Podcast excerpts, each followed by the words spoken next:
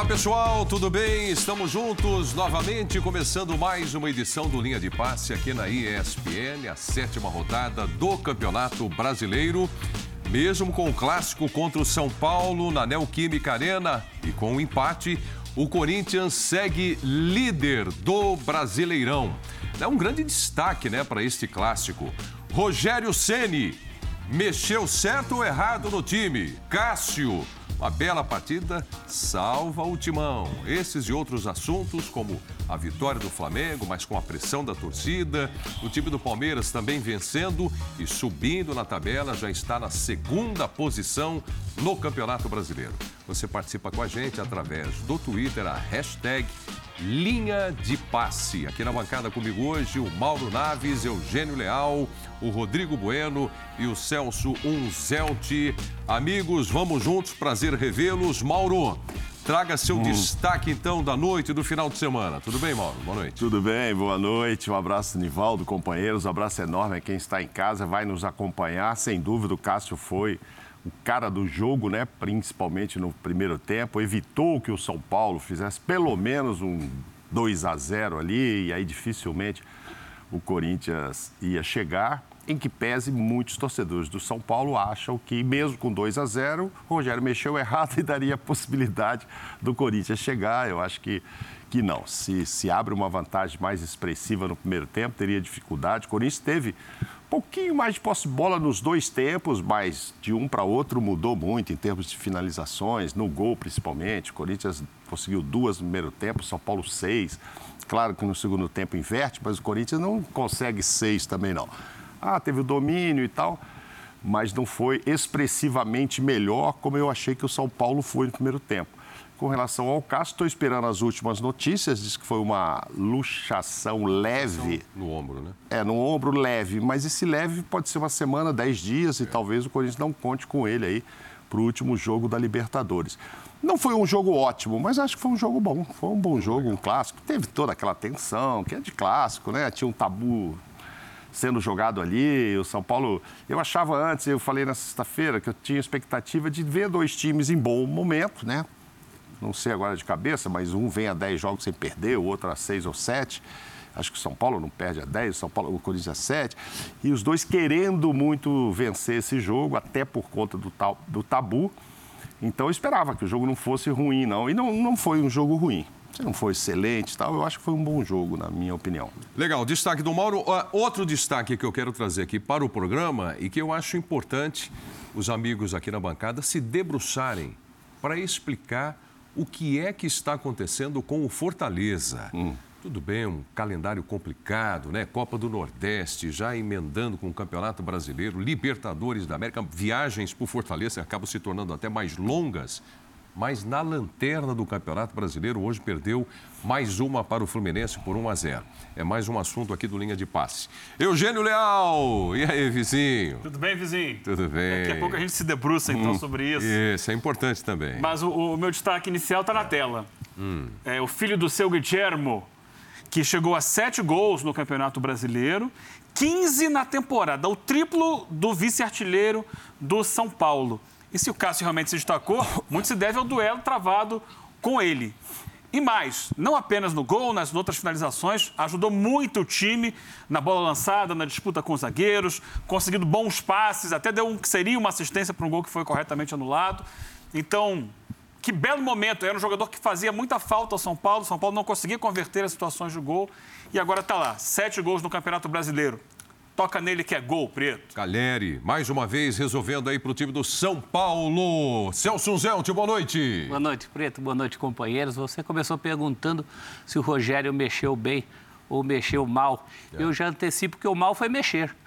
Uhum. não tinha que mexer em nada naquele momento do jogo, não tinha que mexer nas laterais, principalmente no Reinaldo, onde o São Paulo estava ganhando o jogo. A verdade é essa. Não tinha que mexer no Luciano, porque Luciano e Caleri estavam prendendo os, naquele momento, três zagueiros corintianos, depois virariam dois. Enfim, se em time que está ganhando não se mexe, em time que está ganhando não pode ser descaracterizado. E foi o que o Rogério fez hoje. O Mauro Naves lembrou aí o número de partidas que o Corinthians e o São Paulo não perdem. Uhum.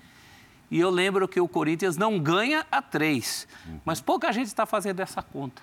Porque no acumulado da semana, uhum. e vamos retroagir a última vitória contra a Portuguesa Carioca, fez o que precisava na Copa do Brasil, fez o que precisava na Libertadores e tanto contra o Inter como contra o São Paulo, fez o que precisava para manter a liderança do Campeonato Brasileiro.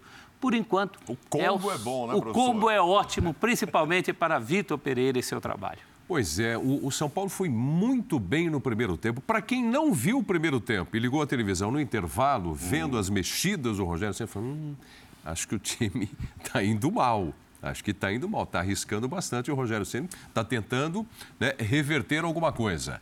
Rodrigo Bueno, estamos juntos mais uma vez. Boa noite, tá bom? Boa noite, Prieto. Boa noite, Celso, Eugênio, presidente, fã de esporte. Boa noite. Eu gosto um pouquinho de história como professor, gosto um pouquinho de estatística como presidente, uhum. gosto de futebol, raiz, como o, o Eugênio. E eu? eu vou falar de história. E eu? Ah, você é culinária, boa comida, né? Bom gosto, comer, eu também gosto. De cozinhar muito. como você. Mas então eu vou tratar um pouco aqui de história, estatística e futebol. O São Paulo não vence em um campo genuinamente corintiano desde março de 1935, o último jogo do apelidado São Paulo da Floresta.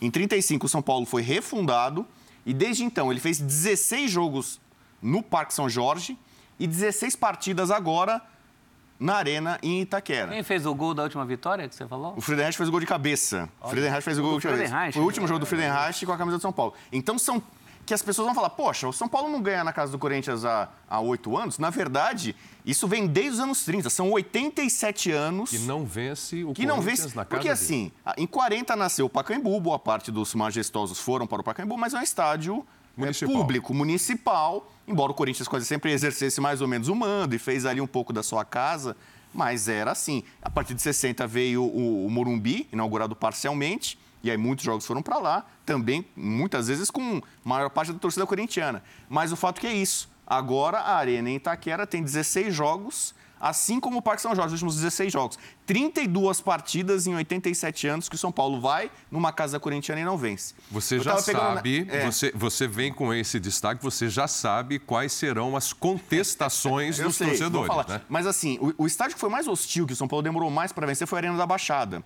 O São Paulo demorou 18 jogos lá. São Paulo perdeu 13 e empatou 5. Ficou 18 partidas jogando na Arena da Baixada de 99 até agora, 2018, e não vencia.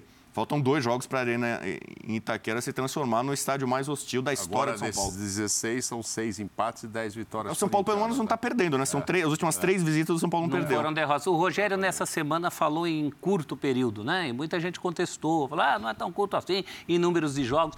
Mas é curto quando você compara, por exemplo, dos jogos Corinthians e São Paulo no Murumbi, que é a casa do São Paulo. Isso vem de muito mais tempo do que de 2014 para cá. Mas já começa a pesar, sem dúvida, inclusive no aspecto psicológico, né?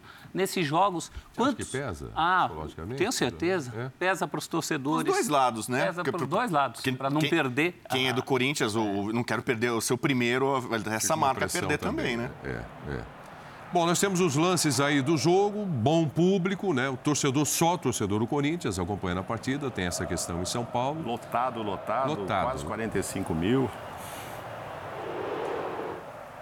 Tem uma curiosidade boa.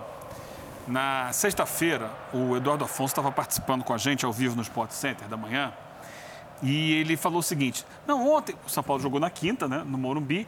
Ontem, depois do jogo, eu estava ali gravando meu boletim, tentando esboçar o time do São Paulo para o majestoso de domingo. E no que eu estava gravando, passou o Rogério Senna e ele ouviu. E eu estava esboçando o time do São Paulo com três zagueiros. O Rogério falou: não, não vai não. Eu acho que o Corinthians vai jogar com uma linha de quatro atrás, então eu também vou jogar com a linha de quatro atrás. começa o jogo, os dois times com linha de três de zagueiros, três zagueiros. Né, formando linha de cinco na, no sistema defensivo. Mas eu acho que daí tem um pouco, talvez, da interpretação para o que aconteceu ao longo do jogo. Porque no segundo tempo, tanto Corinthians quanto São Paulo voltam com linha de quatro atrás. É. Talvez tenha sido uma perseguição. Vou espelhar, vou espelhar, vou jogar igual a ele, vou jogar igual a ele, e não sei se foi a melhor opção. Mas o Vitor Pereira disse na entrevista de hoje que esperava sim que, que o Eduardo Afonso estava correto, que ele também esperava essa linha de três e aí achou é, melhor sair com linha de três de também. nessa história, é, não tem? Tem um pouco de negócio. Bota aí que eu vou jogar com linha de quatro. É, claro. Agora, no intervalo, o que chama a atenção é que o Vitor Pereira precisava fazer alguma coisa. Uhum. Precisava tomar alguma Sim, atitude. Fato. Principalmente em relação ao seu lado direito. Né? E foi até onde ele nem, propriamente, ele não mexeu na posição do, do garoto Mantuan ali. Uhum. E é o Rogério que toma atitudes, por isso que eu comecei falando, que na verdade ele não devia mexer em nada, não naquele momento, talvez durante o jogo. E já que a gente está falando de durante o jogo, ele também mexe no Rodrigo Nestor, Sim. num momento ali injustificável. O jogador saiu chateado com razão, e, e, apesar de tudo isso, a gente vai falar muito aqui sobre o primeiro tempo do São Paulo, né? Que a grande injustiça está é, é, tá concentrada no primeiro tempo, Sim. onde o Cássio fez cinco defesas, três delas no mesmo lance, não queria dizer que, que, fossem cinco gols, mas o Cássio faz cinco defesas absolutamente fundamentais. Mas não vamos esquecer que o último jogo agudo, do, o último lance agudo do jogo é do São Paulo. Sim. É a cabeçada é do Igor, Igor Gomes, em que o. Em é a maior lamentação do Rogério. O Cássio se é. machuca. O Rogério fica maluco no banco. Era a bola faz do jogo, o né? gol, faz o gol. É, o, o, cruzamento, né? Foi um, uma assistência, como foi no lance do Corinthians, né? O Piton foi muito bem, foi um passe, não foi um, um cruzamento. A mesma coisa, né? Só Sim. que o, o Adson soube dar o endereço certo e o Igor Gomes mais uma vez mostrou por que ele não é o novo Kaká, porque ele não é o novo Raí. É. São jogadores que talvez nessa decisivo, situação é. de, foram, de, de frente para o gol, né? Um momento decisivo crucial. Fosse o Caleri nessa bola aí, a chance era, Acho que era muito boa. provavelmente. É, mas o que eu vou jogar para vocês, então, é. Vamos entrar nesse assunto de mudanças do Rogério Ceni. Uhum. Né? Pelo menos eu tenho a impressão que a maioria acha que ele mexeu errado. Que ele se precipitou durante o intervalo. Acho que é unanimidade, né? É unanimidade? Me parece que sim. É. Estou errado? Aqui, pelo menos aqui na bancada, todo mundo, né? Todo mundo. Alguém acha acho que eu vi um outro comentário. Depois da coletiva do Rogério, eu vi algumas é. pessoas começando. Ah, agora eu estou entendendo. Mas vocês não conseguem fazer uma leitura tentando entender o que ele quis fazer? Não, é possível ele falou isso sobre, não? Não, ele falou sobre isso. Mas o que é curioso é que, assim, depois que também o Corinthians muda, aí parece que tudo que ele fala faz um certo sentido. Mas ele já veio fazendo essa mudança antes de saber que ia acontecer do outro lado. Esse é o problema. Quando ele sobe para o segundo tempo, ele não estava sabendo qual que seria a mudança do outro lado.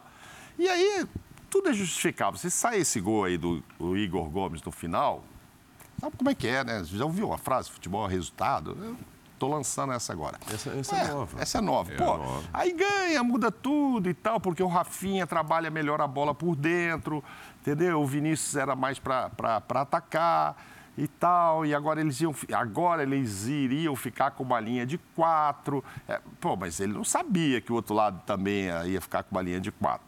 Então, assim, se eu ouvi as explicações dele, eu fico pensando, é, tá bom, já que mudou de lá, eu mudei aqui, botei esse para trabalhar mais assim. É, Mauro, ele não sabia, é... mas isso é uma coisa que você muda também é. imediatamente. Uhum. Imediatamente. É. Né? Mesmo que voltasse para o segundo tempo e o Vitor Pereira não tivesse, eu falei, eu vou mudar agora.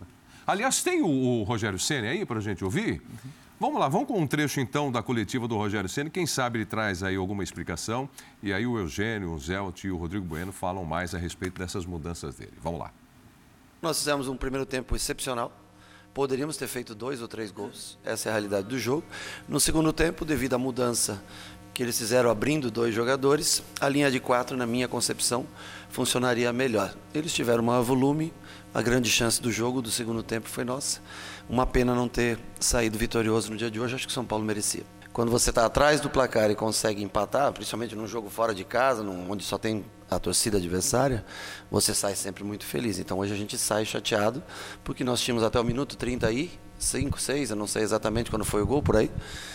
É, até o minuto 36 nós tínhamos a vitória e no minuto 46, 47, nós tivemos a melhor oportunidade no segundo tempo de matar o jogo, de fazer o segundo gol e poder sair feliz daqui. Então a gente não sai feliz com o resultado de 1 a 1. Por quê? Porque estávamos à frente do placar. Bem, como vocês já lembraram, aquele último lance da partida teve na, na cabeça do Igor, né? né, para fazer o, o, gol da vitória. Mas vamos lá então, a respeito aí dessas mudanças do Rogério Ceni, pessoal. o, o Rafinha no Igor Vinícius eu acho que é a única justificável. Assim, por conta disso mesmo. Ah, o Igor é mais para atacar, o Rafinha trabalha melhor por dentro, tudo bem. Mas ele mexeu em coisas que estavam andando muito bem. Reinaldo, eu, por exemplo? Reinaldo, principalmente. Principalmente, né? E eu acho que tem uma questão fundamental aí. Não era a hora dele mexer as peças. Né? Se fosse xadrez. Não era a vez dele, não era a hora dele. O time tinha feito um, um primeiro tempo. Olha, o, o fim do primeiro tempo eu posso afirmar impecável. São Paulo faz um fim de primeiro tempo impecável. Fim de primeiro tempo para estar tá com vantagem de dois gols. E não conseguiu. Então, eu acho que não se justifica. Você perguntou essa coisa do psicológico, da questão da vitória na arena. Pode ser que isso tenha pesado também. O, o, o Bubu tem uma teoria interessante sobre como funciona a cabeça do, do Rogério. Hum que talvez ajudasse a explicar isso. Não, não vou roubar a sua, o seu qual argumento, é, qual é Bubu. Qual é a teoria? Eu não sei, tudo curioso. Hum. Ah, você não, não sabe se digo, é, o, o, seu argumento a respeito da questão do poupar, do dosar. Ah, é. Bom. Eu acho que é, das explicações que eu vi, é melhor. Melhor que a do Rogério. O Rogério Ceni, que para muita gente já não é um técnico jovem, né? Ele já tem uma certa rodagem talvez dos técnicos brasileiros ele seja o, o mais europeu, ou que tenta ser. Ele tem uhum. até auxiliar, né? Desde o começo da carreira dele, né? ele foi procurar auxiliares de fora.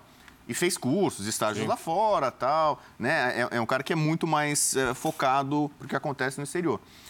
E ele gosta muito, fala muito, trata muito de rodízio. Que é, que é um tema que é muito recorrente no futebol brasileiro, Sim. por conta do nosso calendário.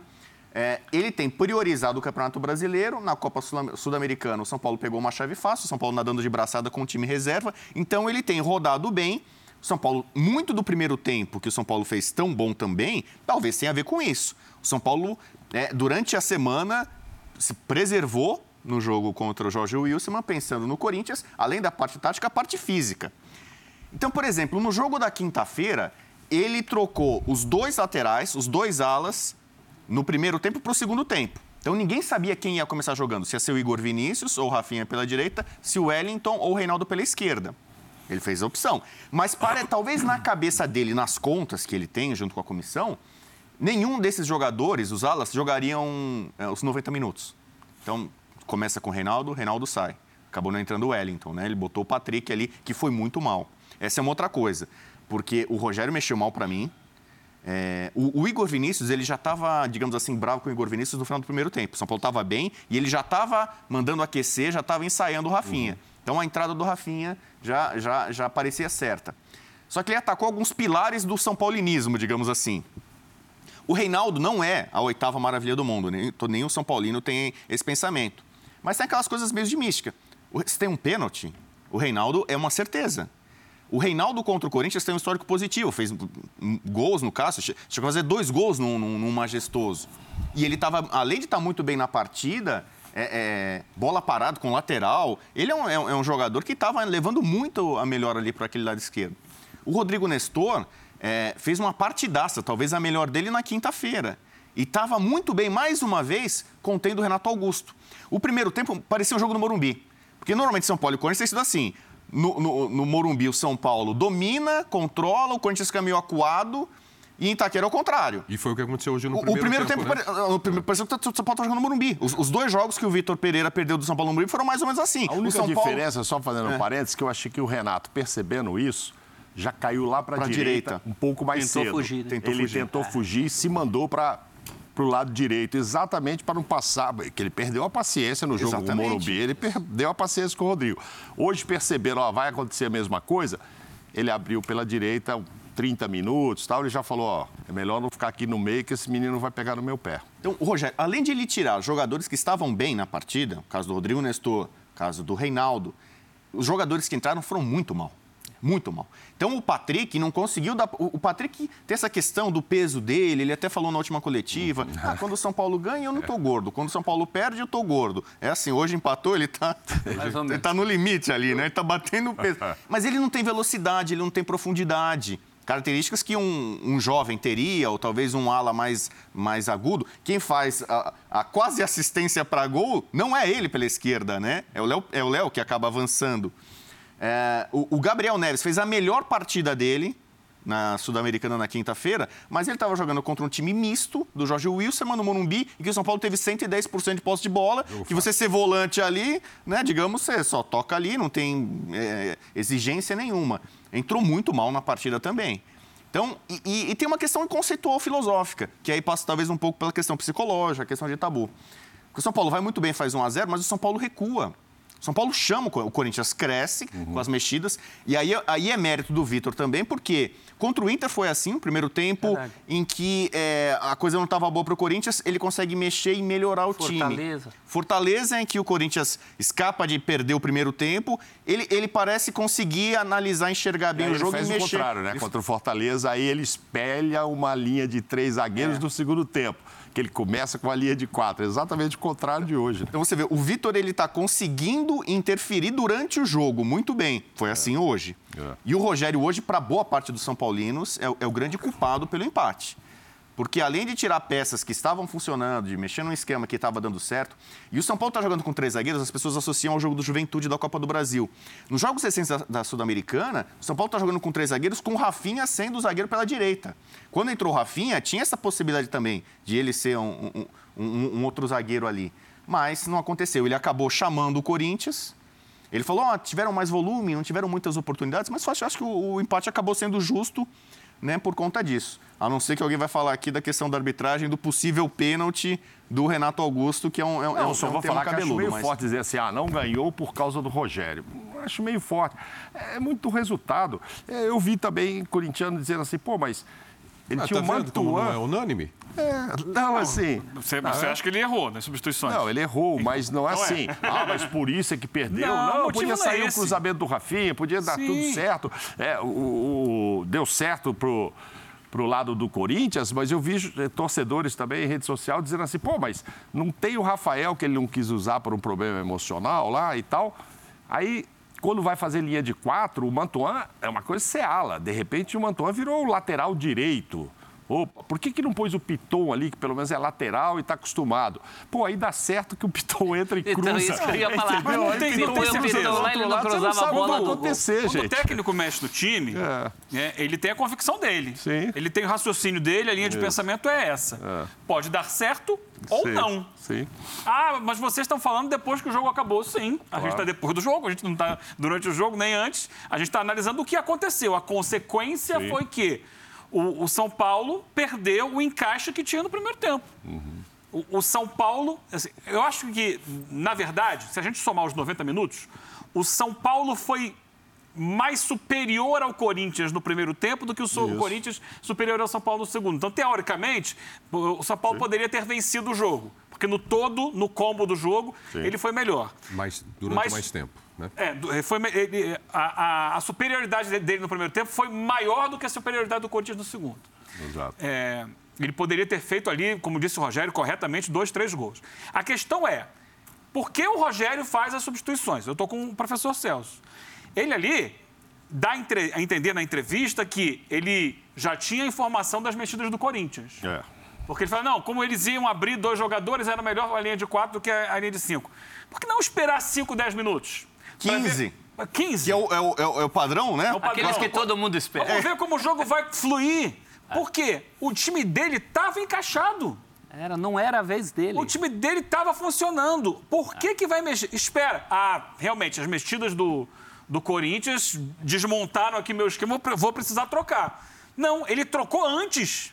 E aí, ele desarticulou o que estava dando certo no time dele. O que deu certo no São Paulo no primeiro tempo, que fez o São Paulo ser melhor. Primeiro, o time estava compacto, era um 3-4-3 compacto, que funcionava bem, estava se antecipando, ganhava praticamente todas as divididas, recuperava a bola e chegava, criava muito pelo lado esquerdo. O que funcionou muito no primeiro tempo do São Paulo foi o se aproximavam ali o Alisson, o, o próprio Léo chegava muito Reinaldo. e o Reinaldo. Ah. A, a, essa triangulação estava dando jogo uhum. e ali o São Paulo criou uma série de situações. Quando não conseguia uma falta, chegava a linha da área, cruzava. Ele desmonta isso. Ele coloca o Patrick, que deu muito certo semana passada. Mas cada jogo é um jogo. Semana passada deu muito, deu muito certo junto com o Wellington. E não foi o Wellington que fez a lateral esquerda hoje.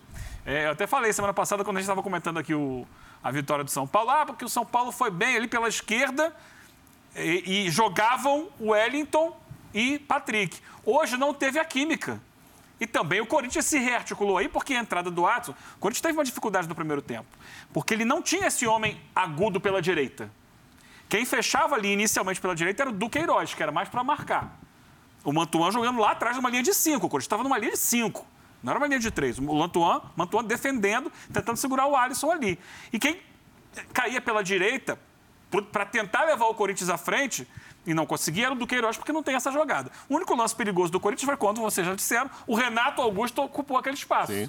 Quando ele ocupou e deu, deu presença ali, saiu o gol, que acabou anulado por impedimento, mas é a é questão do, do impedimento. Podia não ter sido impedimento. Sim. Era um pouquinho mais para cá, um pouquinho mais para lá. Porque o Corinthians ocupou aquele lado. Então, no segundo tempo, ele coloca o Adson ali, para ocupar aquele lado. Então, ele passa a ter o Adson de um lado, o William do outro. Ok, dá para você defender isso com uma linha de cinco? Segura aqui a linha de cinco, defende, segura um pouquinho mais e o seu meio-campo vai continuar ganhando na intensidade do adversário. Mas não, ele desmonta. No que ele desmonta, tudo que estava funcionando no time dele deixa de funcionar.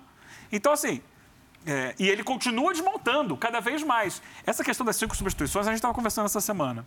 Ela é boa por um lado e é ruim por outro. Porque o técnico mexe tanto que o time que estava com um funcionamento, estava com uma engenharia, ele se perde e dificilmente totalmente. ele consegue recuperar. Isso caracteriza o time. Isso dificulta até, às vezes, as nossas análises. Tem vários jogos dentro de um jogo em função disso.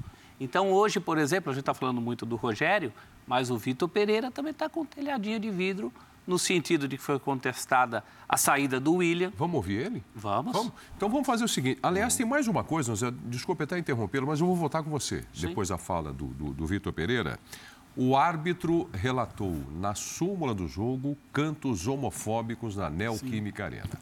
Né? Então a gente vai entrar nesse assunto também daqui a pouco com o canto dos torcedores do Corinthians. E além de falar do jogo, o Celso Zelt vai trazer. Porque se de um, de um lado a gente traz o Rogério Ceni que erra em substituições, a gente tem que encontrar alguma virtude do Vitor Pereira, né? Então o Zelt vai falar já já. E destaque, eu peço para você prestar atenção também a respeito de Roger Guedes. Ele toca no nome do jogador e é mais assunto para a gente aqui no Linha de Passe. Vamos lá com o Vitor Pereira.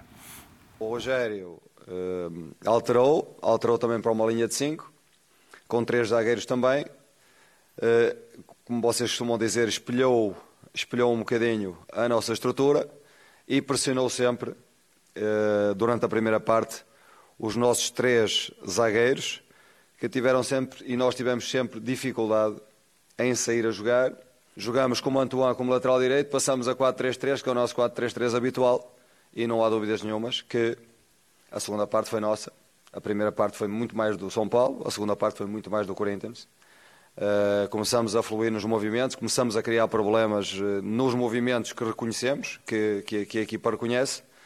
Uh, e, e, eu, na, na, segunda parte, só me lembro de facto de uma situação em que nós chegamos atrasados, sai cruzamento e o Cássio defendeu e, e lesionou-se. Porque o resto do tempo do jogo foi, foi nós a criarmos, a, a, a criarmos a ter fluidez no jogo, a, ligar corredores, a criar, a criar situações que quer dizer que o empate acaba por se ajustar pela primeira parte deles e pela nossa segunda parte.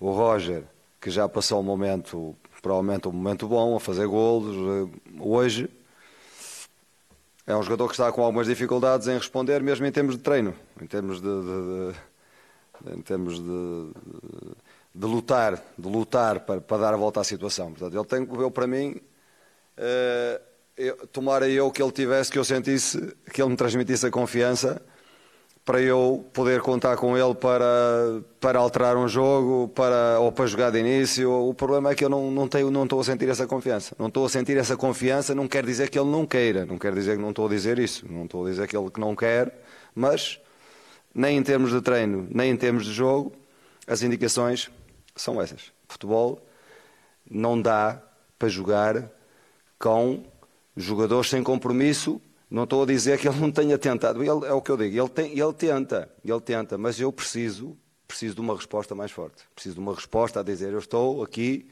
para lutar, para jogar, para, para jogar 10 ou 20 ou 30 ou, ou, ou 90, mas estou aqui para ajudar e estou aqui para, para jogar na esquerda, na direita, no meio, seja onde for. Eu acho que o espírito tem que ser esse. Rapaz, então tá aí ele falando sobre o Roger Guedes, mas nada pessoal, ele deixa muito claro, mas ele não corresponde nem nos treinamentos e nem nos jogos. Então nós vamos jogar aqui uma luz a respeito de Roger Guedes também. Você quer primeiro falar a respeito do trabalho do Vitor Pereira para o jogo? Ainda tem ele falando sobre o Liverpool. É. Já, já. Sinceridade Já, já. cruel, né? Gostaria Essa- de estar no Liverpool, Essa como eu ele estou falou. guardando separado para a gente discutir depois. A síntese disso é a seguinte: o cara não volta para marcar. O Roger Guedes? É, e- então vamos, lá, e- vamos no assunto do Roger E Guedes. tem quem faça isso, né? Ele tem, ele tem o próprio Adson, que entrou bem hoje e que tem mais fome ali, corre como quem está atrás de um prato de comida. Ele tem o Mantuan, que não é lateral, mas fez o máximo que podia para sê-lo hoje, com suas qualidades e defeitos e falta de cacuete para a posição. E é isso que ele não está vendo no Roger Guedes. E ele falou, não é nada pessoal, ele está numa posição muito difícil, né? É a Ele posição do avaliador, o, Vitor Vitor Pereira. Pereira. Você é a mesma coisa quando você é um professor, né? Você tem que dar nota, bem. tem que dar nota baixa para o cara se o cara não chega naquele nível. Então você tenta dar todas as condições para o cara, ajuda. Não sei se ele tem esse nível de, de- na relação com o, o Roger Guedes. Talvez isso também esteja um pouco estremecido mais por conta do Roger Guedes do que dele, mas isso ficou muito claro hoje. Basicamente só sobrou para o Roger Guedes o jogo contra o Always Ready. E a torcida pediu ele hoje. Pediu A porque torcida via. cantou o nome do Roger Guedes pedindo Então, mas ele a torcida, partida. a torcida tem menos compromissos táticos do que o técnico, né? Torcida gosta do cara que entra, fica imaginando que o cara vai entrar, botar fogo no jogo. Mas tem esse outro lado, do compromisso que ele está cobrando do Roger Guedes. É o artilheiro do time, é o homem de muitas assistências, mas por outro lado é alguém que não volta para marcar. Num jogo como esse, que foi tão parelho e que se houvesse um vencedor seria o São Paulo Futebol Clube, eu acho que isso tem que ficar claro, né? Se houvesse um vencedor no jogo de hoje seria o São Paulo Futebol Clube. Porque o primeiro tempo foi muito mais ingrato com o São Paulo do que o segundo foi com o Corinthians. E mesmo no segundo, o São Paulo dá essa estocada. Então, acho que o Vitor Pereira, quando fala, ah, no fim o empate ficou bem, porque o primeiro tempo deles, o segundo tempo nosso, é mais ou menos uma ajeitada ali de quem está nessa situação mais confortável do empate. Agora, menos mal do ponto de vista da, da convivência, que ele deixa muito claro que não é pessoal. E não é mesmo. Não é. Isso a gente já falava aqui há vários programas. A, a questão é tática. A questão é de entrega. De uma entrega que talvez o Roger Guedes não possa, não que não queira, como falou o Vitor, talvez ele não possa dar nesse nível que o Vitor está pedindo. Mas por, uma- mas por qual questão? Não posso dar por uma condição física? Seria isso? Tem a questão É, porque comportamental ele também. volta. Acho que é, antes da ele, ele teve, ele teve a competitividade do futebol brasileiro vestindo a camisa do Palmeiras, vesti- vestindo a camisa do Atlético e depois ficou um bom tempo na China. Uhum. Tudo bem, nós sabemos que a competitividade do futebol chinês não se compara ao futebol brasileiro. Né? E ele vem da China. O, o que, que acontece, Rodrigo Bueno? É, não é uma condição física, é cabeça, ele acha que ele tem que atuar ali na ele é frente o mais jovem, a a, gente não ali. pode esquecer Então. disso, ele é o mais jovem desses reforços. Até por isso eu acho que a questão física não é o que pega para ele. Tem a questão tática, entrega, o professor tratou bem disso, mas eu acho que a questão comportamental, no caso dele, você falou da passagem dele pelo Palmeiras, no Palmeiras também ele teve um perfil meio de bad boy. Bad boy tá fora de moda, né? Nos anos 90 a gente viu, tinha uma figuras célebres. Não, é isso aí, o cara é bocudo, polêmico, Rebelde, falastrão, né? mas vai em campo e resolve. Essa figura tá meio fora de moda, né? No, no- no mundo e no Brasil também. O Roger Guedes talvez seja um pouco disso ainda. Jogo contra o Havaí que ele foi bem, ele também sai meio espumando, e declarações. Jogo contra o Bragantino, que foi uma vitória difícil, que aliás essa vitória explica muito a liderança do Corinthians, aquela vitória em Bragança. O, o Vitor procura no, no final, né? Terminou o jogo, lá não importa se você está no banco, se você é titular, vamos vibrar todo mundo, ganhamos um jogo que é difícil. E você vê o Vitor Pereira indo na, na direção né? é, é, do Roger Guedes procurando ele, eles vão comemorar e ele foge e sai. Então, assim, aquela que era uma vitória, é, o grupo todo comemorando, ele estava à parte. Não, eu tô de- não me inclua nessa, né? Eu tô fora. Então, ele parece ser, de fato, uma, uma pessoa de difícil trato. Na, na relação com ele, é, o, o Vitor está tendo dificuldades. É, não nessa- consegue mobilizá-lo coloca- como ele faz com outros atletas. Mas Quando você coloca bad boy, e eu me lembro, por exemplo, dos anos 90, que você falou, bad boy, eu me lembro do Edmundo. Eu lembro do Cantoná dando fogo. Cantoná. Mas eram caras que resolviam, né? E tinham, um, um, hein, Eugênio, um tamanho né, completamente diferente desse do Roger Guedes hoje, ou não? Meu pai tinha uma expressão que era vertigem de sobreloja. Talvez o Roger Guedes ache que ele tem um potencial do Edmundo, que o Edmundo tinha para resolver. E ele não tem. Não tem. Não tem, está muito longe de ter. Está muito longe. O Roger Guedes, eu já falei aqui algumas vezes, ele precisa acordar para a vida. Entender que ele está jogando no Corinthians. Ele é jogador do Corinthians. Todo mundo quer jogar no Corinthians. Qual o menino brasileiro que não quer jogar no Corinthians? É, é. Ele está lá, sai, sai do jogo da entrevista com um risinho no canto da boca, desmerecendo, mandando indireta para o técnico. Em campo, se arrasta muitas vezes sem a bola, não dá combate, não participa. E o técnico, ele tem que olhar para o que é melhor para o time dele. Se tem, se ele tem lá 29 jogadores trabalhando, buscando, se entregando, correndo, focados, unidos, se abraçando na vitória. Tem um que não faz isso, ele é que vai ficar sendo a é, ovelha desgarrada que fala? É, ovelha é, negra. É, não, né? É desgarrou do, do rebanho. O rebanho está aqui, ele está desgarrado, ele está sozinho. Ele está separado do, do resto. E, e, e aí esse é o problema dele. Ele tem que resolver. Por quê? Se o Vitor Pereira consegue fazer com que os meninos estejam todos na mesma sintonia, com que os veteranos estejam todos na mesma sintonia. A gente viu hoje o Cássio fazendo um partidaço, o Renato Augusto se esforçando, correndo, apesar das limitações técnicas dele. Por que o Roger Guedes vai ser o único que vai reclamar? É. É. O que, que ele tem de especial para achar que tem que ser do jeito dele? O Fábio Enquanto Santos. os outros correm atrás. O Fábio Santos, nessa altura da vida, o que ele espanou de bola da bomboneira não foi fácil no é. momento em que a coisa apertou. Ah, sim, é. Não é? é o jogador é, não, é, maior, verdade, não é maior que o clube, gente. É, é. Eu então ele tá, tá certo, o Vitor Pereira. Não, não, é assim. Tava pensando os técnicos que ele. Você falou, pô, mas ele já jogou ali, Palmeiras, Atlético, China. Não estou pensando os técnicos que ele teve na vida, né? Como os professores. De repente, quando ele aparece no Criciúma, ele devia ser o máximo mesmo. Pô, deixa ele lá e 10 vão correr por ele, porque esse cara faz gols. Acho, inclusive, que ele fez estreia fazendo gol no Corinthians pelo Criciúma. Pô, esse cara é bom mesmo, então deixa ele. Aí, pô, vou voltar para marcar por quê? Eu sou o Bababá.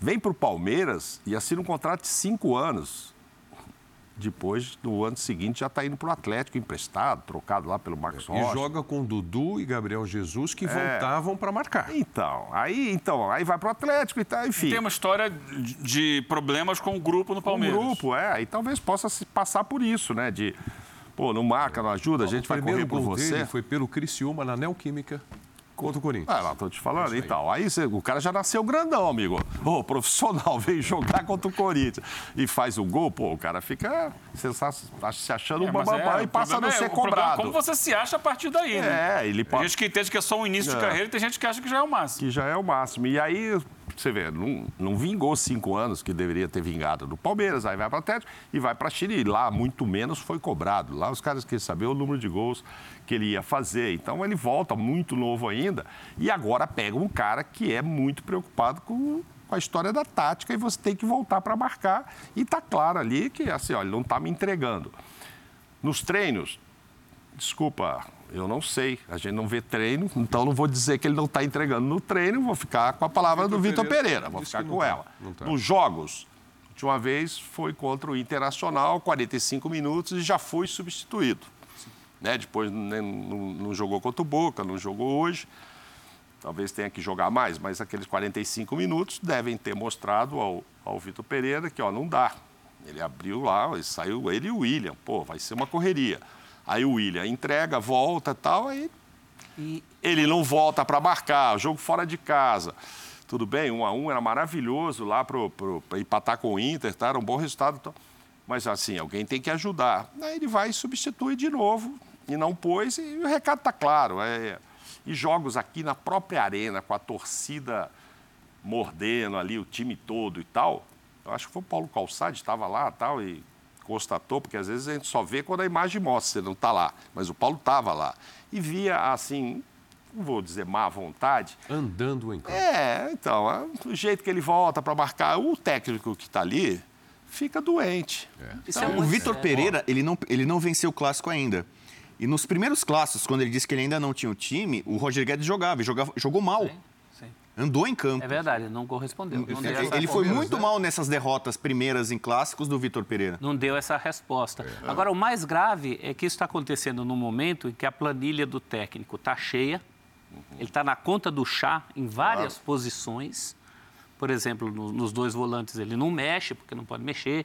No Cássio, talvez vá mexer por um motivo de força maior, senão não mexeria. No Fagner ele não mexe. É tudo muito apertadinho. E mesmo assim, o Roger Guedes não acha um tempo para jogar nessa planilha do técnico. Então é, e- muito sério. E tem um outro detalhe, e mesmo assim, o Vitor Pereira vai ter que contar com ele em muitos jogos. Sim. Vai ter que Não, trabalhar tem, com tem ele mais uma questão. em outros jogos. O, e daqui a o pouco Roger. Guedes, ele quer jogar no lugar onde ele prefere, onde ele se sente melhor. Já falou isso várias vezes. exato. Só que o lugar onde se sente melhor é o lugar do William. Mas eu não acho que esse seja o problema, gente, porque o William jogaria pela direita. Se ele pela esquerda entregasse, além de gols, jogando uma muito, recomposição, volta. Ok, o, É, mas- o Vitor Pereira mas não é bobo. Eu ponho o William na direita que não vai reclamar, eu ponho ele O ali. espaço hoje é do William. Não, ok. Assim, eu, eu só quero jogar ali. Tá. Ali é o que me sinto bem. Meu filho, tem um cara melhor que você ali. Sim, Então, mas Mas, pra- o William pra- sai, como saiu hoje, e não entra ele. Não, não, então, e pra Entra, Parece que entra todo mundo agora. Não, não, mas entra eu, o eu não acredito que o Vitor Pereira faria isso, por quê? Ah, não, é você ou o William, se ele estivesse voando e entregando na marcação, não vai jogar o William. fato. Aí põe Adson, Mantuan, não sei quem, o menino lá. Não, poria o William na direita, você aqui na esquerda e o Jô de centroavante.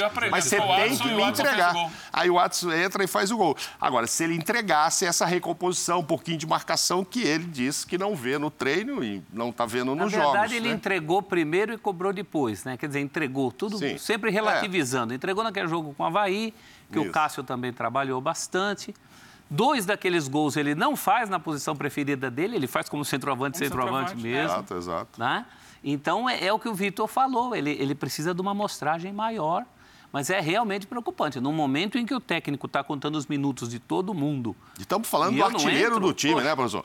É o artilheiro é? do time, É, ainda assim, sete é. gols. É um cara é para um- ser usado, um utilizado. em assistências. né? Em assistências é o maior, quer dizer, eu não sei se ele está parado em cima desses números. Agora, falando, "Ah, sinceramente- os caras não querem me usar, é problema dele. Eu sou artilheiro e sou o Hoje, rei hoje das talvez, hoje talvez seja assim. discutível. Mas você pega um jogo na bomboneira.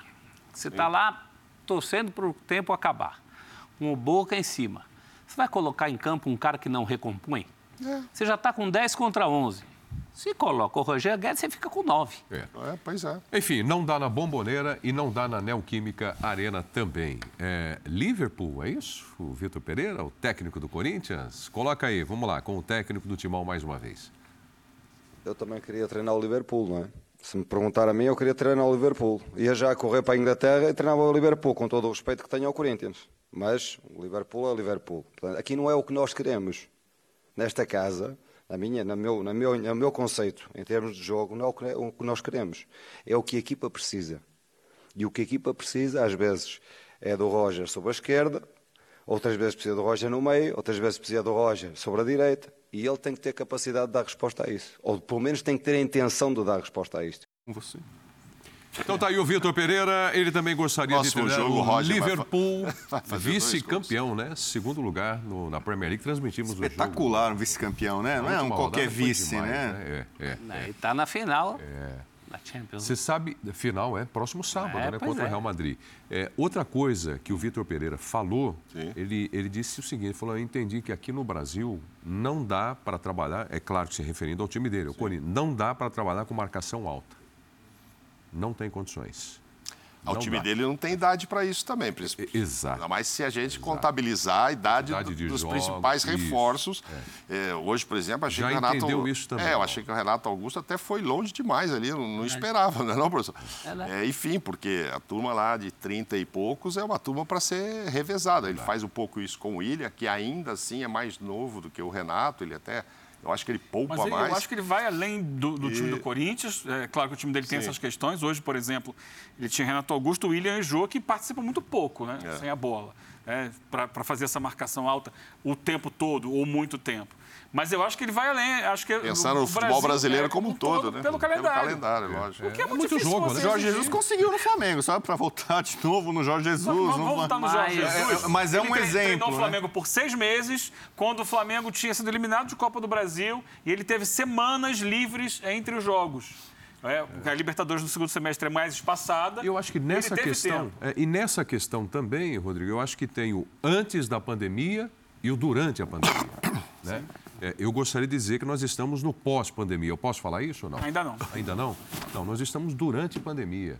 É muito complicado, é muito difícil. É que no caso do Vitor Pereira, juntou no mesmo time, que é para azar dele, é o time que ele treina, é um time envelhecido, Que não foi ele que montou. que não foi ele que montou, mas antes de tudo envelhecido, que por característica, em outras idades, esses jogadores também não voltariam tanto assim. E tudo isso dentro do futebol brasileiro, desse calendário É, maluco. insano, o insano, homem é. falou que nunca jogou tanto clássico na vida, depois vem dizer que ele não sabe o que é um clássico. É, Todo dia tem clássico para esse cara. É engraçado, ele- ele deu essa declaração do Liverpool. Não é que ele não gosta do Corinthians, mas ele não gosta do estilo do jogo que o Corinthians tem jogado. Ele gostaria que o Corinthians, o time que ele treina hoje, jogasse de uma forma mais ofensiva, mais vistosa, que pressionasse lá em cima. Ele está se rendendo a- a- aos fatos, ao elenco, ao calendário. Possibilidades E, de- e- e é meio, e é meio que um lamento. É realidade, Né? né? Então, essa, essa explanação, essa sinceridade cruel que ele soltou, que o Liverpool é o Liverpool, gostou de estrear o Liverpool, ele gostaria de ter um time que joga como o Liverpool, que ataca como o Liverpool, que pressiona como que o o calendário Liverpool. do Liverpool também não foi nada fácil Não, dessa temporada, na- não. e hein? no mês anterior, estamos em maio, em abril, o Liverpool fez nove jogos. Aqui o pessoal fala, nove jogos no mês, é um absurdo, parece que ninguém fala. O Liverpool fez isso. O Liverpool vai fazer 63 jogos, assim como Ele o está Chelsea. nessa pagando temporada. preço porque ele está até o final em todas as competições. É, e vai Já ouvi chegar. isso, hein? é, e vai chegar Mas se ele não tiver um problema pessoal, vai chegar uma hora que ele vai ter que usar o Roger Guedes, né? Se não for mesmo problema pessoal, até por causa de Roger todas. Guedes. Ele vai ter que usar. Eu, Não, acho que agora, contra o. Always Red. E ele não vai é fazer possível. dois gols e aí vai ficar a mesma coisa. Pô, mas tá Mas vendo? O artilheiro entra, faz Vamos gol. ver o lance do Renato Augusto? Foi pênalti, não foi pênalti. Então, Rodrigo Bueno, um Zelt, Eugênio e Mauro vão falar aqui a respeito disso. Polêmica, reclamação, pedido de pênalti. Com a mão, Renato Augusto, bola na mão. E aí, gente? Vivendo e aprendendo, Preto. Hum. Vivendo e aprendendo. Essa imagem não é a ideal, né? é, não é. Quem já viu tem uma imagem vinda do outro lado, com a câmera invertida, em que o Renato ele meio que faz um passe de vôlei, assim, né? A bola cai em cima dele, ele com as mãos ele empurra a mão para cima. É, aí não dá para ver direito, mas Posso é, ser é- sincero? Essa imagem eu não consigo ver quase nada. Não, é, porque tem muita gente na Nem o frente. toque do jogo dá É, pra não, ver não, nessa não, mas imagem, né? bem. Do É, costas. A câmera aí. invertida É essa é, é o Renato. temos, é, ele toca com as duas mãos na bola, né? É, empurra a bola que está caindo em cima dele. Levantamento de É, vôlei. isso. É um sai para lá na bola. Então, é, por isso que eu digo, eu digo vivendo e aprendendo. Porque eu já ouvi uns 5, 6 comentaristas de arbitragem, Ex-árbitros. que estudam isso diariamente, que estão lá. Toda agora, todo ano sai regra nova da FIFA. Né? Então tem que olhar, ver o que, que atualizou. Além da regra do livro, tem a orientação. E a orientação é essa, a orientação é aquela. É, então, vivendo e aprendendo. O que eu aprendi hoje? Se a bola não está na direção do gol, pode botar a mão na bola. Foi o que eu entendi hoje. Não, não, essa é outra coisa. É, Foi o que eu entendi, foi isso. é, tem essa de proteger. Posso- a- mas, mas tudo bem, se eu tô na barreira, o cara chuta a bola na direção do gol, Parte e eu boto a mão aqui assim no meu rosto, é pênalti. Ou embaixo também. É. Não, não, Ou não, do não, lado pode. aqui é pênalti. Não, porque Agora, aí a mas bola se eu tô deitado no chão, eu posso dar um passe de vôlei que tudo bem, tá liberado. Então, vivendo e aprendendo. O que eu- na minha cabeça, eu que não sou um ex-árbitro, que não vivo e- e mergulhado dentro dos livros, estudando as regras é, detidamente, eu, na minha impressão inicial, pô, pênalti, o cara botou as duas mãos na bola dentro da área. Ah, não, mas não ia na direção do gol, ele estava se defendendo. Nenhum, nenhum comentarista que eu ouvi disse que foi pênalti. Então, quem sou eu para falar que, que foi? E a justificativa, primeiro tem É. o lance com o próprio Jô, né? Que daí fica difícil quando a gente tiver a oportunidade de ver, que quem teve a oportunidade de ver pela frente, primeiro a bola bate no braço do Jô. E o Já braço do Jô seria- está colado. Né? Ah, então, já seria, opa, foi ou não foi? Ah, não, mas o braço do Jô está colado. Ao bater no braço do Jô, e até então tudo bem, ela cai e o, outro- o Renato já está caído. Aí a justificativa de todos esses que nós ouvimos, que mudou, não, mas esta bola não estava indo para o gol, diferentemente se você estivesse na barreira e defendesse o rosto. Então, o cara, lógico, o cara bateu a falta para ir para o gol num chute de falta, você botou, aí você se defendeu. Mas eu também não sabia que tinha essa. Não, tá no chão, ele está no chão, a bola não está indo para o gol e tal. Na hora, falei, pênalti duplo, sei lá. Ele Jô e mãos triplo, né? Porque duas mãos do, do Renato. Falei, "Ih, olha, fica lá tal. Infelicidade, fatalidade, né? A bola cair em cima, mas ele botou a mão e tal. Aí veio essa explicação, veio, não, vieram, né? Porque todos eles dizem exatamente que O a bola Simon não está indo para o gol, é. está caindo no chão, não. Aí eu estou com o Carlos Eugênio Simon, porque, como disse o Eugênio, é essa turma que estuda tudo e tal. Então a bola, argumento a favor de não ser pênalti e tal. E o árbitro era bom, né? É. O árbitro que estava lá hoje. É, mas é, É, é que o nem. É Copa que do nem, Sim, vai, Copa do Mundo. é que nem aplicativo. Não quer dizer, já, já vi que ele, ele é bom. Muito... Já vi que o árbitro não era bom, a indicação para a Copa do Mundo, a gente já não gostou. É o árbitro de Copa do Mundo. É, eu acho o Daronco melhor que ele, mas aí são é, questões enfim. Mas é o que vai para a Copa, O né? árbitro é de Copa, mas pra mim o pênalti foi de churrasco. É. Pra mim, Foi pênalti? Ao Porque meio-dia. Eu, eu já falei muito sobre gol de churrasco, né? É. Eu né, ajudei a, a difundir um pouco. Porque o churrasco é aquele negócio, o pessoal bebe um pouquinho a mais, né? Já tem aquela barriguinha. Então sai aqueles lances meio que amadores, né? O cara não volta, a bola bate, rebate. Meio que amadores não, pinga, são dos churrascos, É, são amadores. amadores. tropeçam, escorrega. totalmente amadores. A bola, né? Todo mundo fura, tal. Aqueles lances assim que você só vê em churrasco, né? Aquela pelada. E esse, pra mim, foi um pênalti de churrasco.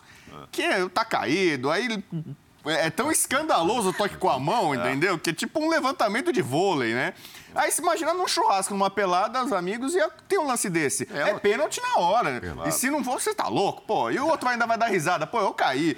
Pô, mas- e a bola não foi forte. Ele pro- Na barreira, ainda alguém bate normalmente com violência na bola. Em tese, você vai proteger o rosto. A bola tava muito lenta, muito devagar. Se pegasse no rosto do, Acontecia nada. do, do Renato Augusto, não ia nem deixar marca a bola dele, entendeu? É, é, então, pra mim, isso aí é, eu classifico como pênalti de churrasco. É um lance tão amador, caído, Tá, mas bola e, e de. Campeonato brasileiro? Pênalti ou não? Pênalti, de Pênalti. churrasco. Assim Tá como bom. tem gol de churrasco, esse é um pênalti mim de Eu churrasco. acho que esse é um raro pênalti que sempre seria pênalti. Esse não é nem o tal do neo-pênalti que a gente fala, não, pelas regras atuais, e pelas atuais parece que não é, porque dentro dessas alíneas, parágrafos, observações, recomendações, é um negócio desse tamanho, e, e- ninguém tem o domínio disso. Acho que o legal do futebol é a gente ter o domínio do futebol, das regras, é por isso que o futebol é tão legal. Quando começa essa história de que profissionais como nós, que trabalhamos nisso, não sabíamos, ia ter alguma coisa errada.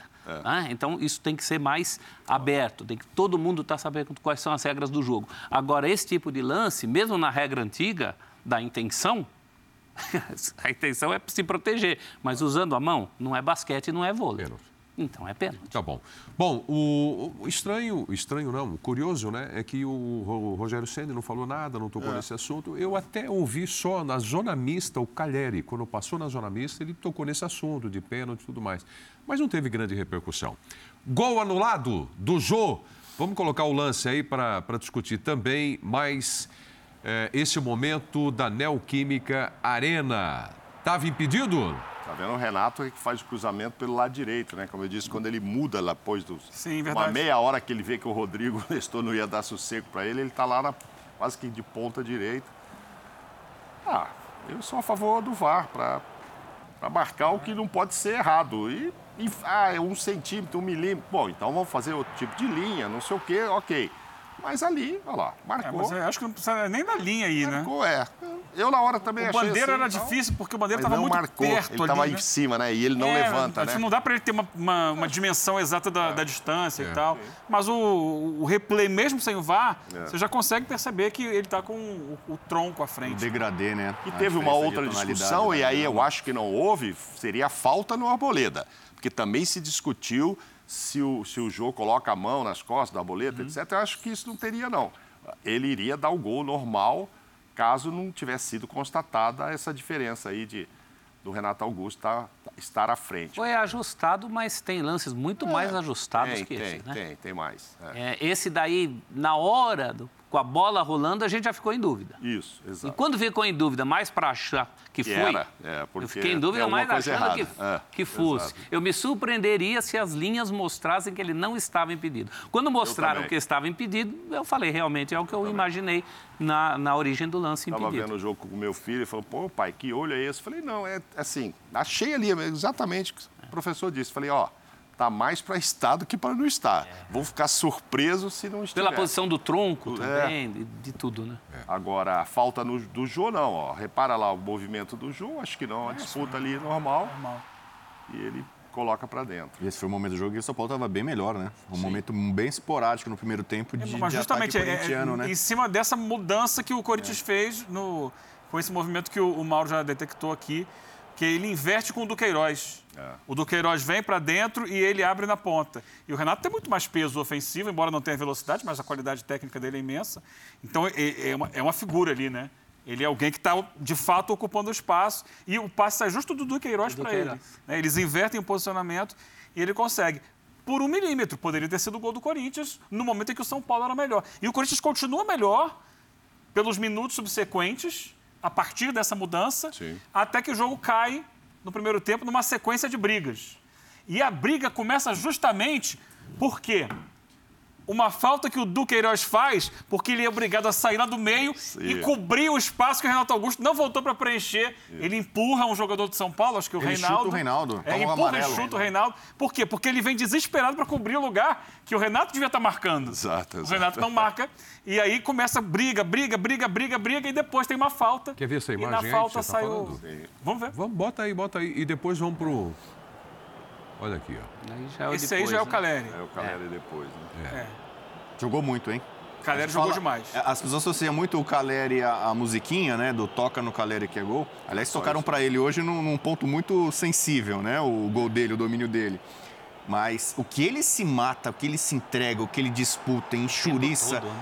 é- é- deve ser muito a bola chato que ele- marcar o Caleri, a bola, né? a, a bola que ele dá para o Alisson. Ele faz um pivô para o Alisson naquela grande defesa do, do, do Cássio. É bola do Caleri.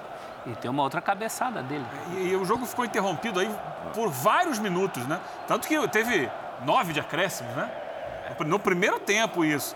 Então, depois que o jogo fica interrompido, esfria o que está acontecendo no campo. E aí tem uma falta para o São Paulo, essa falta é batida e sai o gol. É, bate, rebate na área, volta.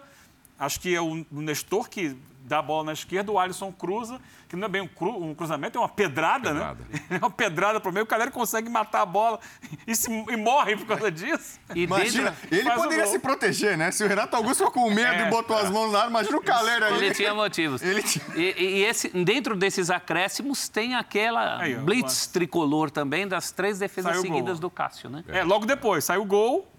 É, o gol já é nos acréscimos, já é com Isso. 50 minutos, se não me engano. E logo depois tem a outra blitz e, e o Cássio faz três defesas milagrosas. Mas esse é o lance do gol, que vem depois de um longo período de interrupção em função das brigas. É isso aí. Então tá aí a, pedrada para dentro da área e o Caleri botando lá dentro. É, vou fazer silêncio aqui agora, porque eu quero ouvir. Vamos ver o que é que dá para a gente escutar aí da torcida. O que o árbitro colocou na súmula foi para o relatório aí, cantos homofóbicos na Neoquímica Arena. Vamos lá. あ!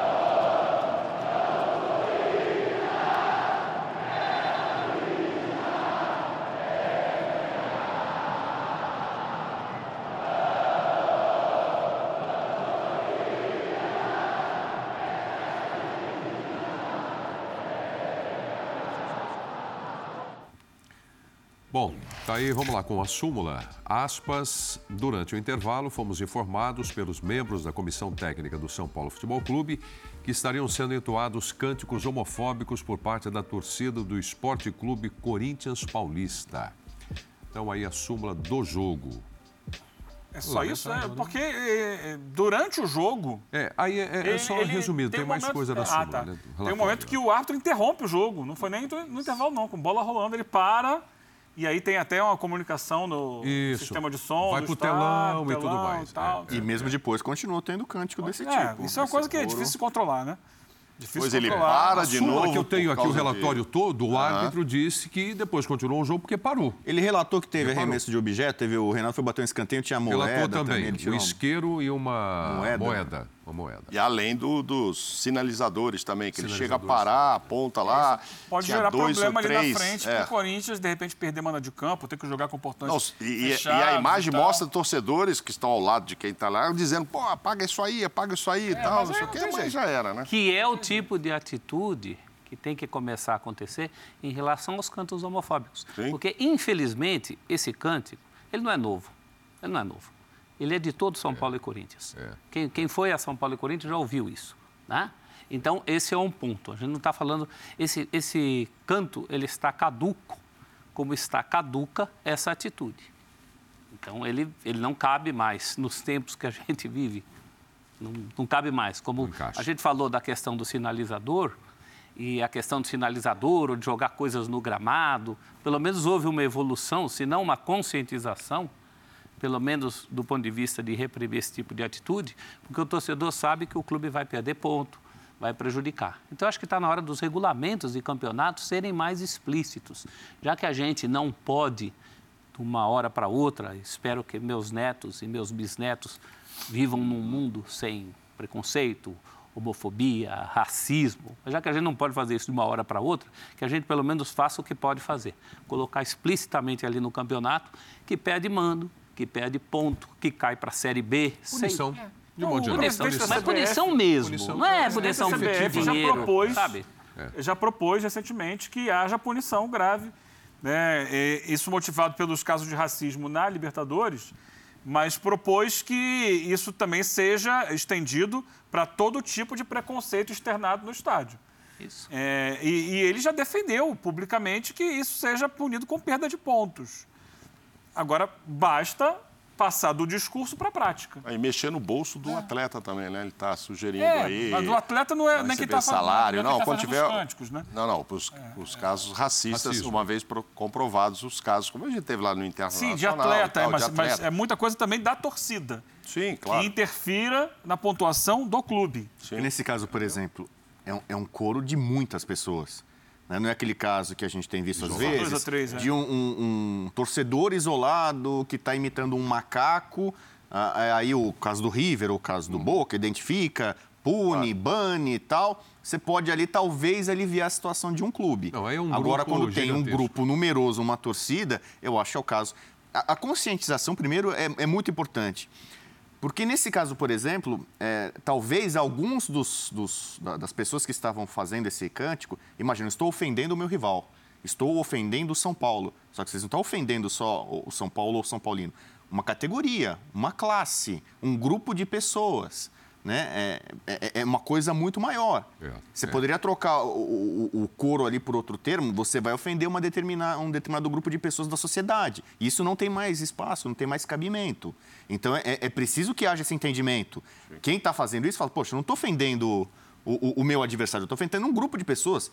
Existem milhares de corintianos que têm, né, que, que, que têm uma, uma outra é, preferência sexual, ou, ou uma raça, religião. Então, é, olha o universo, são 30 milhões de corintianos. Certamente tem muitos corintianos ofendidos com Claro, isso, né? É, é- é preciso que as pessoas acho- tenham essa consciência de que não é só ofender o adversário. Você usar um termo desse, você está Claro, ofendendo muita gente. Sabe? Inclusive eu acho que o Corinthians time. nem, talvez até se manifeste e tal, mas nem vejo necessidade. Duírio já falou. Então, mas antes do jogo, o Corinthians já havia alertado em redes sociais, lá no Twitter do Corinthians. Olha, gente, a presença de vocês é essencial, etc. Mas, por favor, não leve lá sinalizadores, Sinalizador. cuidado com os cantos. Os homofóbicos. Estava tudo time do povo. já pedido, já Corinthians- pedido. O Corinthians já chegou a fazer manifestações, né? O time do povo não claro. pode exatamente Claro, claro. né, discriminar a parte de- da população. né? É. Bom, passamos por esse tema também aqui no Linha um de Passe. O Corinthians, Hã? o Corinthians reclamou de cantos racistas em jogos recentes da Libertadores. Libertadores América. É basicamente a mesma coisa. É, Ele se disse vítima, inclusive teve é, argentino preso dentro do, detido dentro do da Neoquímica Arena. E aí ele vai, comete o mesmo, a, a mesma, a mesma ação. É, é isso aí. Só com outro tipo de preconceito, mas é preconceito do mesmo jeito. Da mesma forma. Vamos para o intervalo, voltaremos já já com linha de passe. E na volta tem o Palmeiras, tem o Flamengo. Palmeiras venceu, o Flamengo venceu e o Fluminense passou pelo Fortaleza com vitória também. Até já. Estamos de volta com linha de passe. Vamos falar do Flamengo, Eugênio? Foi para campo, venceu o gol do Pedro, 1 a 0 e protestos de novo. Inclusive contra o, o presidente agora, o Rodolfo Landim, cobranças do Paulo É, Souza tem, né, e algum tempo, pedido de Jorge Jesus. É, protestos que se repetem, né? De novo. É, vaias ao Hugo, protestos contra o presidente, contra o Marcos Braz, contra o Paulo Souza. Isso vem acontecendo regularmente nos últimos jogos do Flamengo. Fato é que dentro de campo o Flamengo venceu.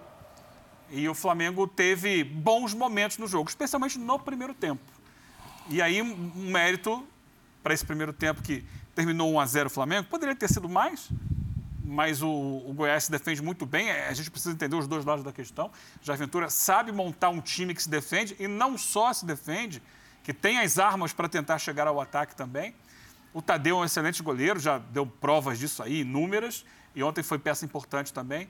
Mas a armação do Flamengo ontem foi diferente, né? A, a montagem do time.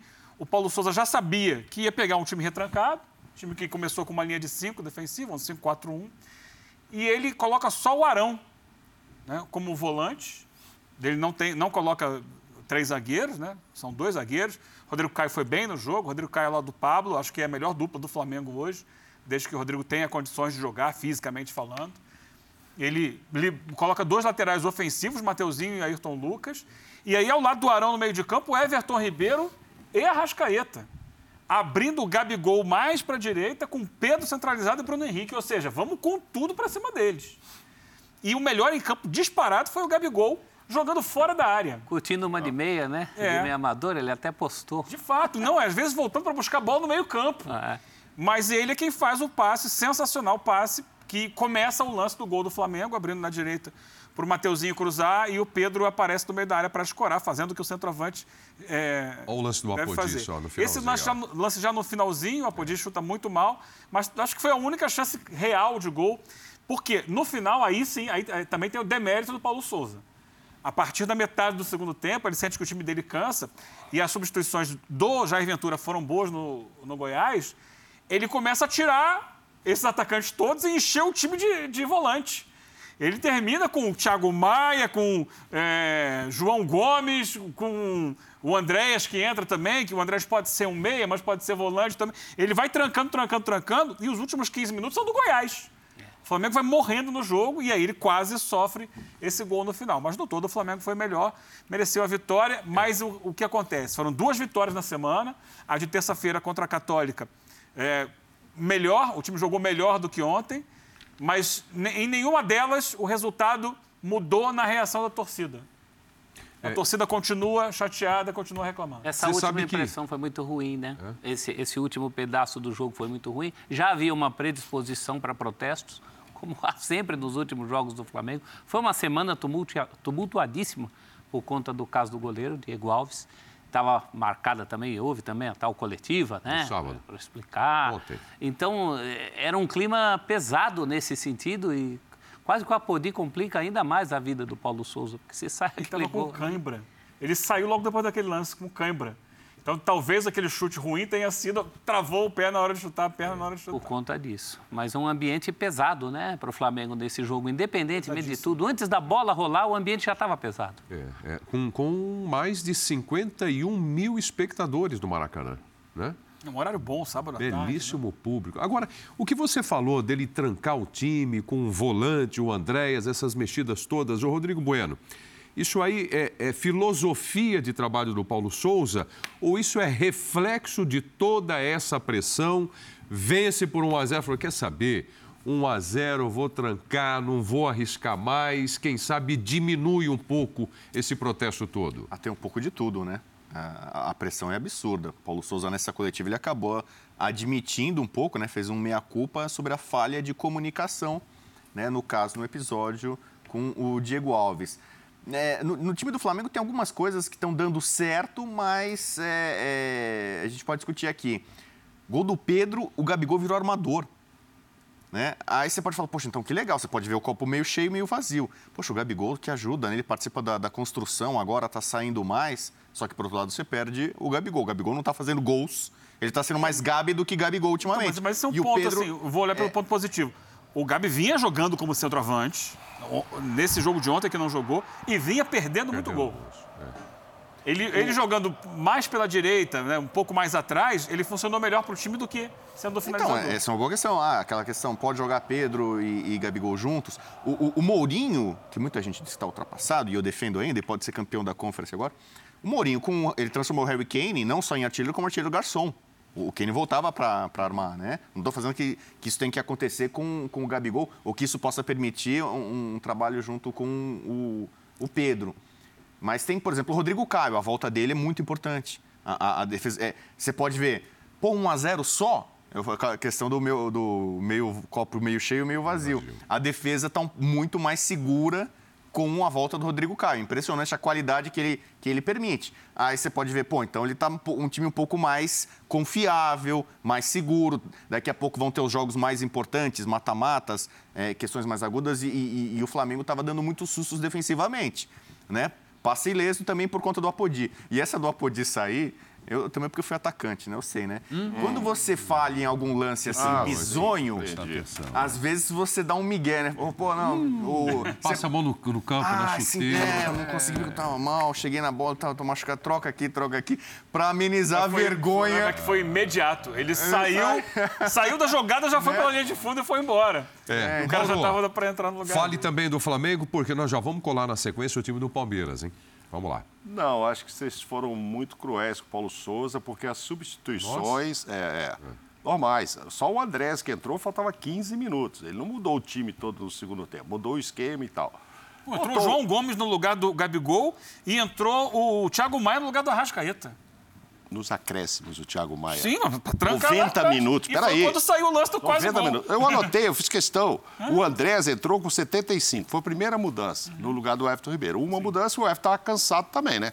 Já estava correndo 80, tal. mas 36 80 minutos. 80 o Lázaro, que entrou, é uma mudança normal. O Bruno Henrique não está dando Gomes certo. O João Gomes eu vou até olhar lá no Gabigol, que é. der lá para os 80 também. Não, junto com o Lázaro. Então, 80 tarará. Então não é assim que voltou ganhando. É, é que o time. Deu uma trancada. Ah, mas. E, e essa do Thiago Maia 15 minutos. tem a trancada final. É que uh, ganhar o campeonato tranca, de tranca contra o Jair Ventura Sim, é duro. Não, ok. Aos 90 minutos. Mas se é o Abel que faz isso no Palmeiras. É, aí... O torcedor do Palmeiras, é. ele, ele, ele digere muito bem qualquer alteração, um plano, qualquer plano do Abel. É. Se for para ganhar de 1 a 0 do Goiás, no final todo mundo entende. Não, aos 90 minutos é lógico que ele já estava mais com medo desse lance aí do Apodi do que de outra coisa, porque também já tinham passado 90 minutos e falou, pô, esse time não vai fazer o segundo mesmo, o Pablo teve chance, o Gabigol, o outro. Então agora eu vou pelo menos segurar esse 1 a 0 porque o torcedor já não vai gostar. Agora, ele teve 75 minutos para fazer dois, três e não fez. A Rascaíta não estava assim tão inspirado. Não, é. o primeiro, tal, tempo, né? o primeiro tempo era para ter feito mais. Mais, é exato. O segundo não. O segundo tem uma mexida inteligente do, do Jair Ventura, porque Isso. ele começou com cinco zagueiros, quatro no meio Isso. e um na frente. E ele perdeu a faixa de intermediária. O que, que ele faz? Ele tira um zagueiro no intervalo Isso. e coloca o Matheus Salles, que foi o melhor do Goiás. E o Matheus Salles domina o meio-campo. Exato. E o Flamengo para de, de produzir. Então, é, aí eu sou, depois... obrigado, eu sou obrigado a interromper vocês aqui. Deixa não, não dá tempo. Senão não então, dá tempo. Então, vamos lá. O Palmeiras nunca esteve fora da briga pelo título do Campeonato Brasileiro, né, Ozelote? Não. Mas agora encostou ali, é vice-líder do campeonato depois da vitória fora de casa. Está é, tá aparecendo uma coisa que faltava para o Palmeiras nesse campeonato: a matemática ajudar. A matemática é, porque a matemática não estava ajudando. É, né? É. Bom, primeiro que já começou perdendo aqueles três pontos para o Ceará, em casa. Depois não ganha em Goiás. Aí acho até que. Oh, e... Não ganhou do Goiás. Não ganhou do Goiás. Então. então Palmeiras? É, porque, é, é, é, porque, em, eu, é porque eu tô, eu tô aqui é, elogiando não, o Goiás. É, então, Atlético Mineiro não ganhou. Depois a gente descobriu que o Atlético Mineiro também não ganhou. Isso deu uma amenizada naquela, naquela perda de pontos. Aquele empate. Mas o, o Abel parecia inconformado com a falta de. A, a tabela não dizia o que tinha que dizer, né? Porque contra o Fluminense, por exemplo, ele escalou o time que tinha que escalar. E o Palmeiras não consegue ganhar aquele jogo. E agora a gente já está sentindo o Palmeiras. O Palmeiras está fungando no cangote do Corinthians. Chegou, chegou. Está um ali. ponto do. Na Fórmula 1 Dois já está no retrovisor. Um ponto do. Vai abrir o. Então, é? Dois pontos. DRS. Dois pontos agora. Dois pontos. Não, Palmeiras... não, é, não é 14 para. É dois é 12. Pontos. Palmeiras 12 e o Corinthians 14. Não, então está dois pontos, não dá para abrir o DRS. Hein? Asa móvel? Mas, Asa é, mas é alguém. É um incômodo você olhar no retrovisor e ver o carro do Palmeiras, né? É, claro. O carro do Palmeiras, o carro do Galo, que também está encostando carro do Flamengo um pouco atrás. Então, acho que essa é a diferença. O Palmeiras fazia um campeonato junto com os outros campeonatos e mesmo com essa vantagem de Libertadores, era uma Libertadores mais amena para o Palmeiras. O Palmeiras pôde se dar o luxo de poupar na Libertadores, coisa que os outros não puderam fazer. Então agora está com uma cara de, de começo de campeonato brasileiro para o Palmeiras. Dá a impressão que o Palmeiras entrou no brasileiro. O, o que eu vejo aqui, eu estou acompanhando, o duro é a sequência do Palmeiras pela frente no campeonato. Tem o clássico contra o Santos, depois tem o Galo, Na sequência, o Botafogo.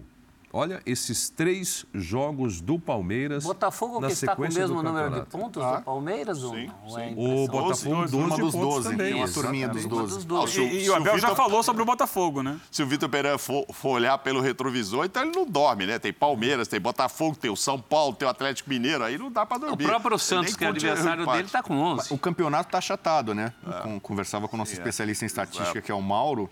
Mas você vê, o líder tem 14 pontos, é justamente sete rodadas, dois pontos Por por jogo é a, é a média, né? É, é- é o parâmetro, é a baliza.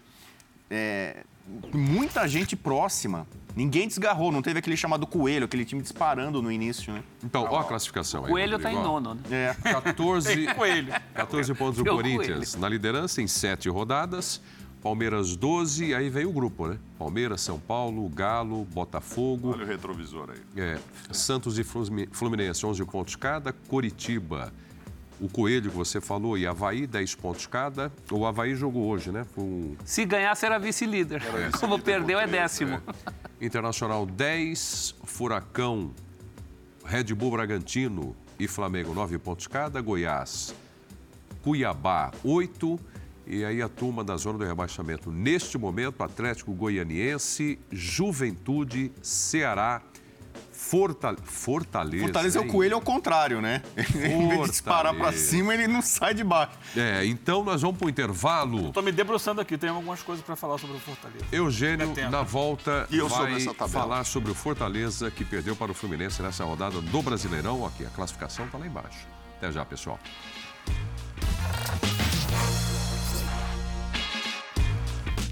Eugênio, tem explicação? Vamos te debruçar, então, Ah, essa tem- questão que vi. Fluminense, vitória, bacana, três pontos.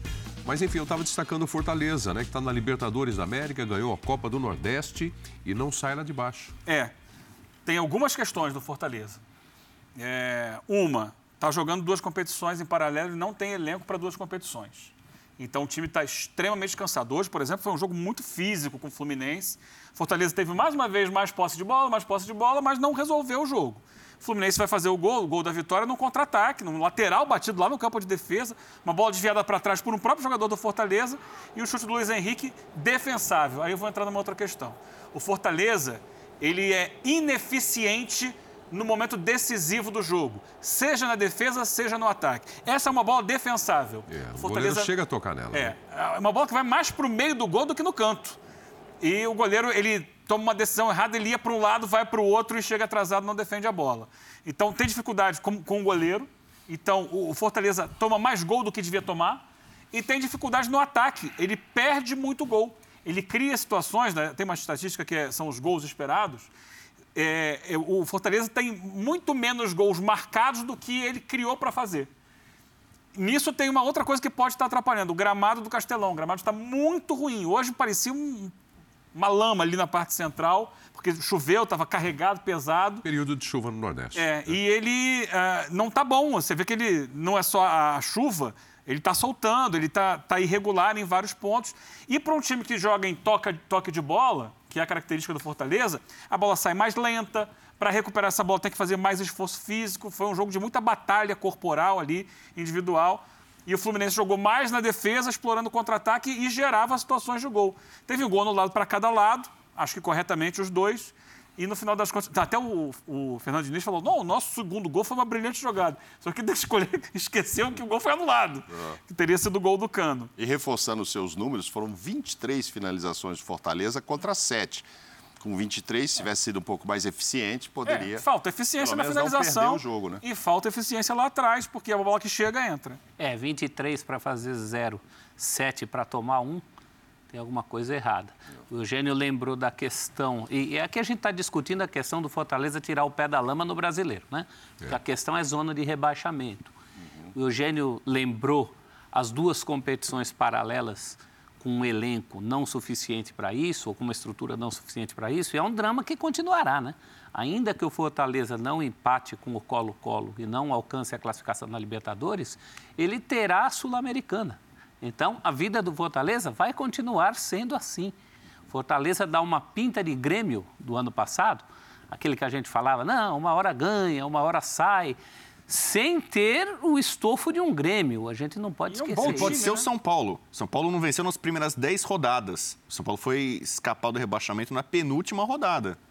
E o São Paulo também tinha mais estofo Mais do que estofo. tem. Eu falei dos gols anulados, só para pontuar. O gol anulado do Fortaleza é uma falta no outro lado do campo.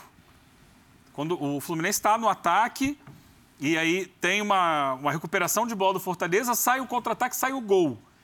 E aí, depois do gol, o, o VAR chama o Daron e fala: ó, teve uma falta lá no início. Ele volta e anula o gol. É uma questão também de interpretação de em que ponto uma falta interfere no lance final do gol, porque foi uma recuperação de, de bola no outro lado do campo. O Santos foi uma outra vítima disso nessa rodada, né? A interpretação de em que momento que é aquela fase de ataque, enfim. É, é aí, ó.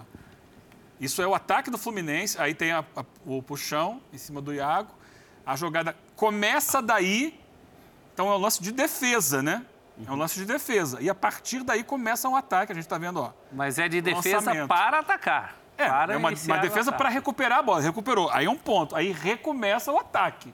É, É, lame- a lame- interpretação, né? O Daronco e o VAR, eles acharam que deveriam anular o gol e foi anulado. Fábio foi muito bem também, né? O goleiro do Fluminense, né? Nesse- O Fábio é bom goleiro, né? 23 finalizações, você imagina isso.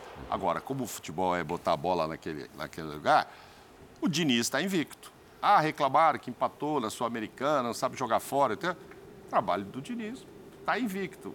E o Voivoda, que brilhou muito o ano passado, está sendo questionado por essa classificação. É Hoje o- O né? anulado do cano, né? É, é Desculpa, impedimento aí. É muito também milimétrico, mas aí é, coloca a linha ali do VAR para tirar a dúvida. E, a hoje, linha não sei que fala não muito dos expected goals. O, o, dinizismo sofreu muito com isso, né? De muitas vezes jogar bem, ou ter o controle do jogo, ou ter a posse. Hoje ou o Fortaleza-. Essa é a história de- do Diniz. Hoje o Fortaleza parecia o time do Diniz, né? É, que Essa, essa ideia que se criou, o estereótipo do time do Diniz, hoje se aplicou a Fortaleza. Muita posse de bola, campo de ataque, toca, toca, toca, toca, mas não conseguiu fazer o gol. Quem foi campeão ano passado? Do quê? do Campeonato Brasileiro, Galo. o Atlético Mineiro. Então, só para a gente ver se, puxa, está na frente, esse encostou, o outro está lá em último e tal. Quando o Rodrigo tinha puxado esse assunto, eu fui ver no ano passado, na sétima rodada. O Bragantino tinha 17 pontos, Era líder. era líder. O Galo era oitavo colocado com 10 pontos, ou seja, Sete 7. Muito diferente desse achatamento que está tendo agora, que o Rodrigo está falando, os clubes lá em cima Mas já é estão muito, perto. o Bragantino- Ou seja, tem muita dos times coisa já chegou a 10 pontos, né? É, tem muita de 14 coisa. para tem um bolo de Há um 11. nivelamento maior esse ano que do que a gente viu no início O do que eu acho que favorece os favoritos. Porque se o Palmeiras não largou tão bem no campeonato, o Flamengo não largou tão bem no campeonato e o Galo não largou tão bem no Mas campeonato. ninguém disparou. Eles olham para cima, logo aqui em cima já está o líder É, Corinthians com exato. 14 pontos. É, então, olha, quando entrarem para valer no campeonato, talvez, o Flamengo já foi campeão com uma recuperação recorde, duas vezes, aliás, né? Sim. É, 2009 e E o 2020. campeonato vai ter uma virada, porque essa semana agora é a última semana de jogo da Libertadores. Vai ter uma pausa de Libertadores até a volta Termina das a fase de grupos, é. Tudo bem que vai entrar a Copa do Brasil, mas não é com a mesma intensidade. E o Rogério E falou sobre as mudanças que podem acontecer nos, nos elencos quando abrir a janela. É. Uns, uns podem ter que vender jogadores. Mas e também vai entrar. E, ou, não- pode não conseguir tem repor condições, na né? mesma categoria e outros podem ainda melhorar. Times que já Também são bons. O Danilo não sai do Palmeiras, por É, exemplo. pois é. Então, presidente falou. talvez os melhores possam se tornar ainda melhores e os outros vão ter que vender jogadores e serão enfraquecidos. Vamos ver o que acontece, né? A janela está aí para julho só. E já que você tocou no assunto do Galo, venceu hoje o Brasiliense por 1 a 0 e confirmado segue na Copa do Brasil. Rodrigo Bueno, um abraço. Ah, simples, direto. Abraço. Valeu. Hoje é dia do abraço. Então vou abraçar todo Hoje é dia do abraço, hoje aí. Abraço a todos. vamos gritar ainda. Abraço, abraço. Abraço. É, abraço. Abraço. Nogueira. Abraço, Pedro. Valeu, valeu. Saúde a todos. Pessoal, Abraço. obrigado pela companhia. Ótima semana para todos nós. E semana, como disse aqui o Eugênio, em cobertura total da Comebol Libertadores da América. Tchau. Aquele abraço. Valeu, abraço. Feliz dia do Abraço.